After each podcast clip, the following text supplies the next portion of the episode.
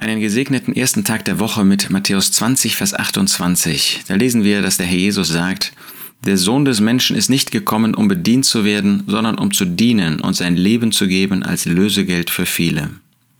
Was für ein beeindruckender Satz, den der Herr Jesus hier seinen Jüngern, den Menschen in der damaligen Zeit weitergibt.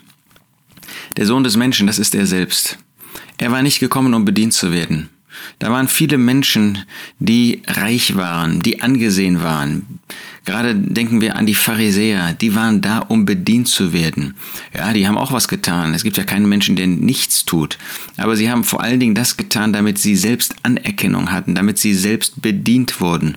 Und gerade wenn es um reiche Menschen geht, erhabene Menschen, die wollten bedient werden.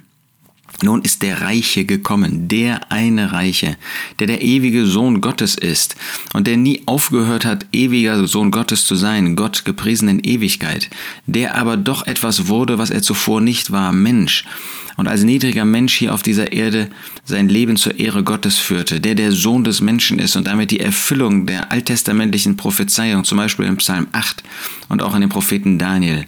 Und er war nicht gekommen, um bedient zu werden, obwohl er das Recht hatte, bedient zu werden, obwohl er jedes Recht hatte, jedem Menschen zu sagen, fall zu meinen Füßen nieder und gib mir das, was ich möchte.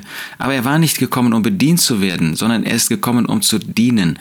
Er wollte als der Reiche uns, den Armen, den Armseligen, den Verlorenen, den Sündern zeigen, was ein lohnenswertes Leben ist, nämlich selbst zu dienen, selbst sich für andere aufzuopfern, selbst seine Zeit zu investieren für andere Menschen.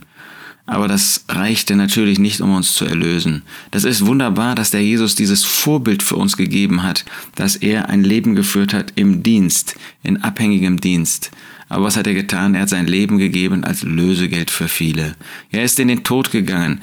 Er wollte nicht, dass ein Mensch verloren geht und deshalb hat er sein Leben gegeben als Lösegeld für andere. Er hat den Preis bezahlt, den wir nicht zahlen konnten. Er hat ähm, die Sünden auf sich genommen, die auf uns lagen und die wir nicht abschütteln konnten. Er ist in das Gericht Gottes für diese Sünden gegangen, an unserer Stelle. Und so ist er das Lösegeld geworden für viele. Nicht für wenige Menschen, sondern für viele. Für jeden, der kommt und ihn als Retter annimmt. Leider sind es nicht alle Menschen, weil viele, viele Menschen ihn ablehnen und nicht seine Retterhand ergreifen, ihn nicht als Retter annehmen. Aber wer das tut, für ihn hat er sein Geld, Leben gegeben als Lösegeld. Wir wollen ihn betrachten, wir wollen in unseren Herzen vor ihm niederfallen, diesem Sohn des Menschen, der nicht gekommen ist, um bedient zu werden, sondern um zu dienen und sein Leben zu geben als Lösegeld für viele.